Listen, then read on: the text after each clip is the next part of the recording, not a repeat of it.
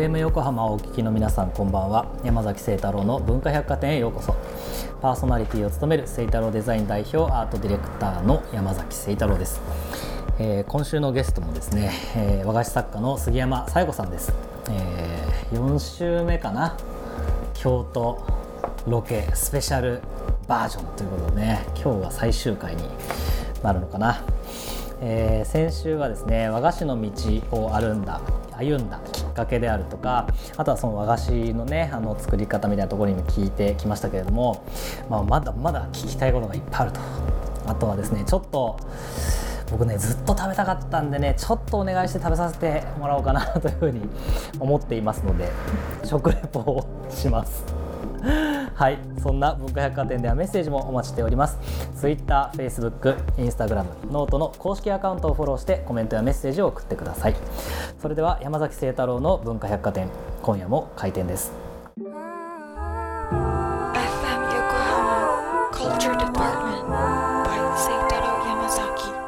先週に引き続き今週のゲストも杉山さよ子さんです。よろしくお願いします。よろしくお願いします、えー、先週どんな話をしていたのかは文化百貨店のウェブサイトや公式ノートにアップをしています。聞き逃したという方は文化百貨店で検索をしてぜひチェックをしてみてください。ということで、えー、今回もですね杉山さんが主催をされている京都にあるお菓子丸の工房からお送りをしておりますとでねこの先週の放送を聞いて皆さん写真もねあの見ていただいたかなと思うんですけれども味が気になりません？やっぱり。ということでですね先ほどちょっと私いただいたんですけれどもすごいすごい衝撃ですね。このなんか五感五感感っていうんですか、あの僕ね2ついただいたんです。それこそあのオンラインショップでねあの定番になっている鉱物の実というやつとあとほころびというのをいただいたんですけれどもこれ2つちょっとそれぞれあの簡単にご説明いただいてもいいですか？はい。あの和菓子の素材で琥珀糖っていうものがあるんですけれども、うん、あの寒天とお砂糖を使ったお菓子です。であの周りがシャリッとしたあのお砂糖の結晶でえー、中はこう寒天の、まあ、ゼリー状っていうと分かりやすいんですけど、透明感のあるお菓子ですね。あので、えー、ほころびの方はあの焼き菓子なんですけれども、えー、ごま風味で、えー、周りには3本をまぶしています。うんはい、これ鉱物のちょっと柚子の感じの風味なんですよね、はい、だけどこれ外側がちょっとなんていうんですか？ちょっと固めというかパリッとしていて、はい、で噛んだ瞬間にふわーってこう広がるような、はい、ちょっとこうびっくりする感じありますよね、はい、なんか。そうですね。あの全てのお菓子はなんかそういうこうなんかびっくり箱みたいななんかこうちょっとこう驚きをあの与えたいというか記憶に残してほしいっていうのがあって。はいはいはいはいあじゃあまさにそういうのを狙ってやられていて、ね、まあまと僕は引っかかったというような、はい、すごい嬉しいです、ね、そういう感じ。その感想は。まさにまさに、はい、本当にね記憶になんかね身体を通して残っていくようなな体験というかなんだろうな普通にこう和菓子を食べますよみたいな感じとはちょっと違った感覚になりますよね。でもう一個食べたのがそのほころびっていうねやつなんですけどこれもなんか見た目はもう少しちょっと、ま、豆菓子みたいなね、はいなんか感じなんですよ。でこれをパッて入れるとなんだろうあのあれあれ祭りの時のあの綿あめじゃないけど、うんはい、あの綿あめを食べた時の一気にファンって溶けていくような感覚になりますよね。はい、そうですね。これもなんかね視覚と前情報と口の中の情報がこうなんかずれてびっくりするっていうね、なんだろうすごい伝わるかな っていう感じなんですけどまさにねこの、まあ、五感を全て使って、まあ、体感をこう作るというような、まあ、そんなお菓子作りをされているわけなんですけれどもお菓子のレシピ、はい、って今何点ぐらいあるんですか？あの本に載ってるのが25点で、うんはい、そこからさらに増えてそうですね50点近くはい、あると思います。やっぱ季節ごとに、はい、あのまあ出すものがあったりとかそうですね。すね。はい。これな何個ぐらいまで最終的にはいいくイメージなんですか？えー、と何個ってあんまりこう決めてはないんですけど。まあ、常にこうやっぱりこう今まで作った中でもこれはちょっとっていうのが正直あるのはあるんですよその50点の中から。でそれをこう進化させながら、はでももうちょっとこれもう進化無理だなと思ったものは作らなかったりとか、うん。なんかもう一回こう進化させて出したりとかっていうのもありますし、まあ、常に今っていうのを意識していて、あの今を自分が届けたいものなるほど、うん、でそれがだから、まあ、現在は50点ですけど、ええ。それがもしかしたら来年はうん。1点とかになってるかもしれないですし、一点突破で今年は行きたいんだみたいな。はい、かもしれないですし、うん。まあ、5年後には100点になってるかもしれないですし、なるほどねまあ、バリエーションはあった方がお客さんも喜んでもらえますし、自分も作ってて楽しいので、増やしていきたいという気持ちはありますけど、まあ、限界も考えながら。まあね、はい。これってなんかそのどこがすなんだろう何を目指してるというか、うん。な例えばなんだろうわこの和菓子の体験でフルコースができたらいいみたいな話なのか、はい。全ての世界中が平和になるこの一品をはい。私はみたいな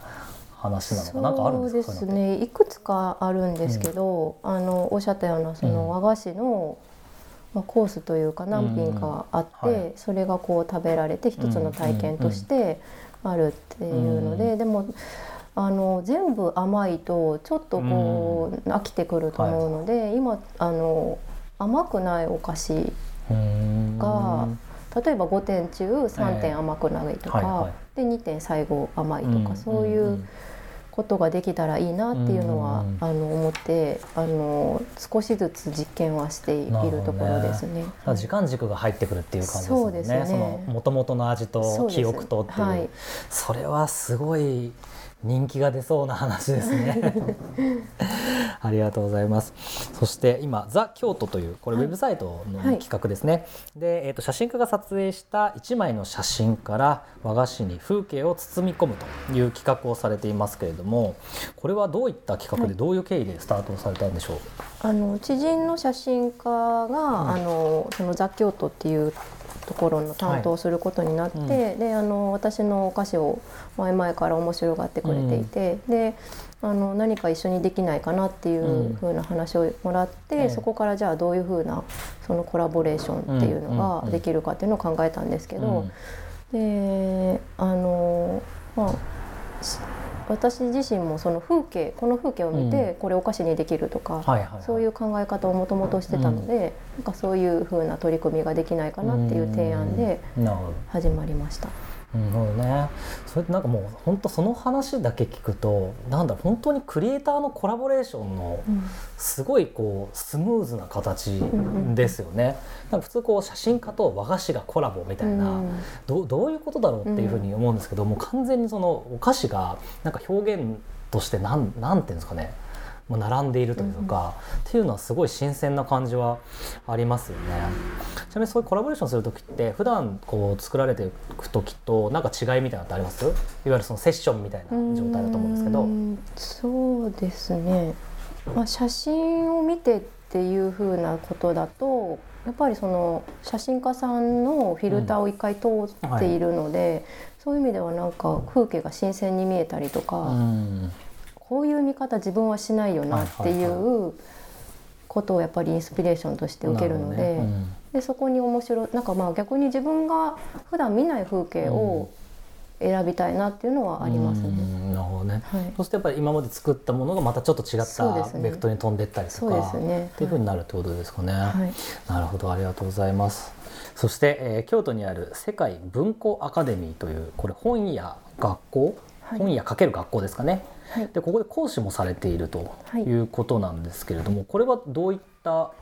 こう、講師というか何を伝えていらっしゃるんですか？それぞれあの学生の方がうん。目指しているっていうのが、あのこう独立したい、うん。まあ、自分でこう例えば、まあ、料理でもありますし、あの写真撮りたいとか、うん。本を作りたいとかっていうふうな、あの希望を持った方が来られていてでその方に対してあの自分がどういうふうなこう経緯で独立したかっていうのをお話しするっていうのがメインで。あそうなんであのもちろん創作の話もするので、あのどういうふう日々どういうふうに和菓子を創作しているかとか、何を大切にしているかっていうことをお話しして、うん。でこう質問されたらそれに答えるっていうふうな。その中で、まあ、まさにそのなんだろう、まあ、作るでそれを味わって体験を届けるっていうことといわゆるそのまあ講師としていわゆるそのなんだろうな、まあ、伝えるというか、あのまたちょっと別のベクトルのような、まあ、気もするんですけれどもその教える伝えるっていう中で何をなんか一番大事にしてます？あの自分が作る和菓子を作る時に、うん。あのなんかこれはなぜなぜって問いかけていくんですよ。うん。だから例えば、なぜお菓子に枝を刺すかとかはいはいはとかなぜここにあのこの葉っぱを置くかとか、なぜハーブをここに置くのかとか、ななぜこの色なのかとか、うん。なんか全てこう理由があるんですね。へでそういうこうあのお菓子が出来上がると、うん。すごい強度が高かはあはあ完成度が高いと思っていて、ーうんここにこれがあるからこうなんですっていう説明ができるので、うん。あんまりなんとなくっていうことはしていなくてそうなんだ。だからそういうこ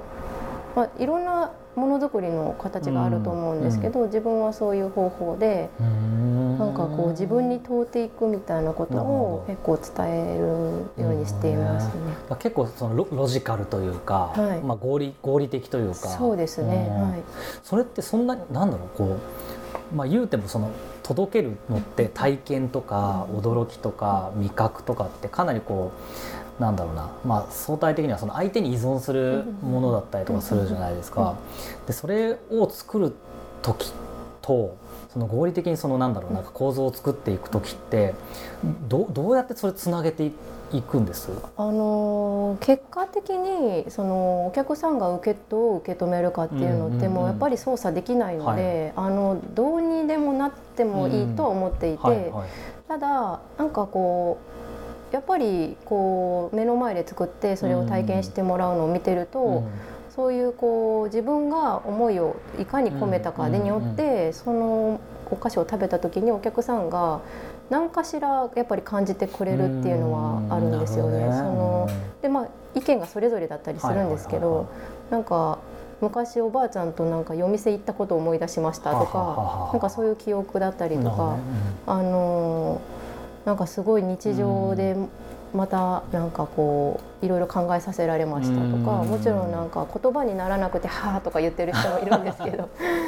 なんかまあ、それ何かが動いてるわけですよねすね。心の中で。はい、なんかそれでいいかなと思っていてうん。自分自身もそのなんかこう美術品とかうん。こう芸術に触れる時に、えなんかそういうものでありたいなと思ってるので、ねはい、そうかなまさにねさっきほどおっしゃってたその強度みたいなところですかね。そうですね。はい。あーなるほどねそうなんだなんだろうこのなんかすごい新鮮話が食べるアートっていう感じのね印象を受けますけれどもこれ今後その和菓子っていうもののこのまあ、まあ、ある意味ケーパビリティが僕にとっては杉山さんのものにあの和菓子に出会ったことでかなり広がったというか広げていただいたという感じなんですけれども、まあ、どんどんこうなんだろうな、まあ、文化が拡張していくと思うんですよ。でそんな中でこう和菓子としてなんか何を伝え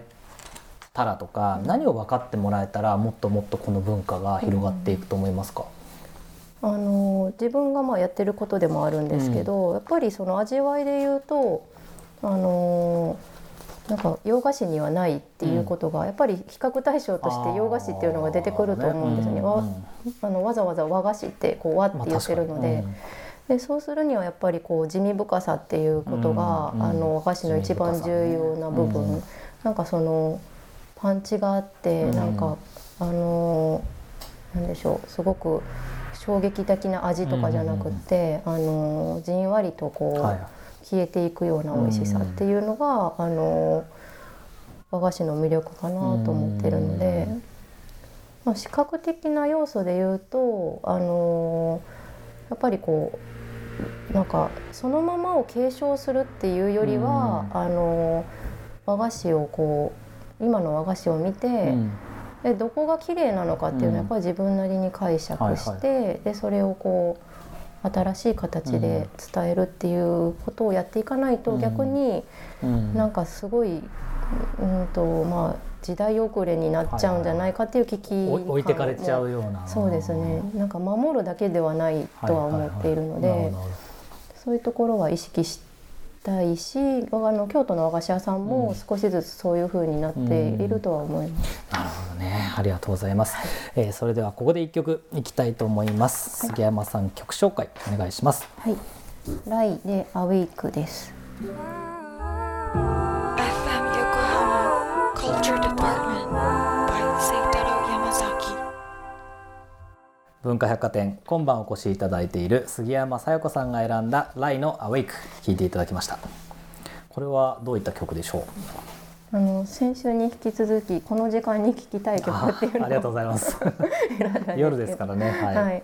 まあなんか夜寝てるうん見かけてるようなはい。シーンなので、あのいいかなと思って選びました。まさにね、はい。あの明日から頑張ろうみたいなね、はい。日曜日の夜ですけれどもね。はいありがとうございます。これって全部コントロールできるんですか？なんか色だったりとかあできないです。風味だったりとか。あやっぱできない、うん。はい。結構ね自然にとこうしながらみたいなところもあるじゃないですか、あのこれはもうこれうん。例えばこの黄色をなんかいろんな色でしてほしいっていうのも結構今までも言われたんですけどこれ青くしてとかそういうことでこれってあの柑橘の果皮を使、うん。皮を使ってるんで、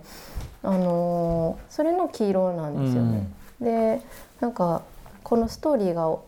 お菓子えっともともと和菓子ってこう果実とか木の実が一番最初のものとしてされていて、うんうん。でそのかあの果実が結晶化して鉱物になっちゃったっていうなんかストーリーがあるので、これをじゃあ何でもいいから入れて美味しくするかっていうことじゃなくてなんかその背景というかなんかおか和菓子の歴史を紐解いたストーリーなのででなおかつなんか例えばなんか柿を一回入れたことがあるんですけど、柿をここに入れるうん。と全然美味しくなくって、へー。やっぱ柿ってあのぬめぬめとかちょっとこう、はいはいはい。ちょっとねっとりした感じはい、あのあれが美味しいんですよね、でもこの食感と全然合わなくて、うん。なるほどね。結構今まで果物でいろいろやったんですけどやっぱりこう、うん。果皮ってこの柑橘系っていうのがすごく相性が良くて、なるほどね、うん、そうかだからやっぱもうあ収まるところにおおあるある意味収まっていくっていうことなんですかね。うんなんかでもそれが気持ちよいっていうか、んなるほど。これ絶対的でしょみたいなはいはい、まあそうですね、はい。うん、確かに確かに。なるほどな。それでは最後のパートはゲストの方皆さんに伺っていることをちょっとお聞きしたいなと思います、まあ、いろいろなあのコラボレーションの話聞きましたけれども、はい。えー僕山崎清太郎とコラボレーションするとしたらどんなことをしてみたいもしくはできると思いますか？どうなんでしょう。なんかコンビニで売るお菓子とかを考えるっていうのが結構面白いかもなと思いました。はい。そこで広告お願いはいしてとはい、なるほどね。まあでも確かに日常的にね あの落としてくるって要はこう体験が今多分分断されているみたいなところが、まあ多分あると思ってて。それがまあより日常にこう例えばコンビニみたいなところで接点が起きてでこの感情のちょっと一かけらでも落としていけたらすごい豊かな社会になるような気はしますよね。はい。いわゆるね構える茶席とかもそうですけど、やっぱりこうスペシャルなものとして日常の中にある中でほとんどの時間やっぱ日常なのでそれはなんかちょっと面白そうだなっていう気がします。それではこの番組のコンセプト、えー文化百貨店という文化を伝える架空の百貨店があったとしてそこでバイヤーとして一角を与えられたらどんなものを扱いたいですか、あのーなんか人間の巣？うん。あの鳥の巣の巣っていうのをまあ自分が欲しいなと思っていて、一人用の。はい、なんかこう子供の頃押し入れに入って狭いところで本読んだりとか、なんかそういうのをあのなんか大人になってもそういうのって必要なんじゃないかなと思っていて、なんかこう今まあ座禅とかそういう瞑想とかっていうのもやってる人いると思うんですけど、なんかこう一人用のうんなんか自然素材で作られた、はなんか部屋みたいな。なるほど。ななんかカプセルホテルよりももうちょっと大きめの、はいはい。で居心地が良くて、まさに押し入れのあの感じぐらいのですかね。でそこでなんかあのいろいろなパターンが置いてあって、うん。であのそこで食べるお茶とかお菓子とかっていうのも一緒に提案するっていう、なるほどね。令和時代の茶室みたいな 感じかもしれないですよね。はいすね。情報がこんなある中で、はい。うん、確かにそれちょっと面白そうだな。インスタレーションとかちょっとなりそうですね。はい、えーそれでは和菓子作家の杉山さや子さんとお送りをしてきましたけれども、これからやってみたいこととかあと表現してみたいテーマとかってありますか、ですね。あのこう、まあ、甘くない和菓子っていうのが一つあって、あとなんかこう香りをもう少し追求したお菓子を作ってみたいなと思っています。例えばなんかこう花の香りをうん。お菓子に閉じ込めて、で何かわからないけどなんか心地いいとか、そういうこうもう少し、まあ、香りってあの一番こう記憶と結びつく感覚って言われてますし、なんかそうするとまたち記憶そのお客さんの記憶をまた違ったアプローチでつつけるんじゃないかなと思ってやってみたいことですね。こういうのってやってみたいと思ってからはい。どのぐらいで形になるものなんです？えーっとどうでしょう、まあ、こう言ってても忘れてたりとかっていうのもいくつかあるんですけど、まあでも半年とかはかかってしまうんじゃないですかね。なんだかんだ言うそうですよねトライアンドレアもすごいたくさんありますもんね。そうですはい。いやーでもそれちょっと楽しみですね。できたら教えてください。それでは、えー最後になりますが杉山さんのお菓子の購入方法を教えてください。はい、えー今オンラインショップを運営しています、えーおかし丸で検索していただくと、うん。こちらで、えー毎週金曜日に、えー3時から、はい、あの告知をしており受注販売の告知をしておりますので、はい。はい、そちらをご覧いただければと思います。はい、ぜひウェブサイトチェックをしてみてください、えーありがとうございます。杉山さんとのトークは文化百貨店のウェブサイトと公式ノートでレポートをしますのでぜひチェックをしてみてください。今回のゲストは和菓子作家の杉山さよ子さんでした。ありがとうございました。ありがとうございました。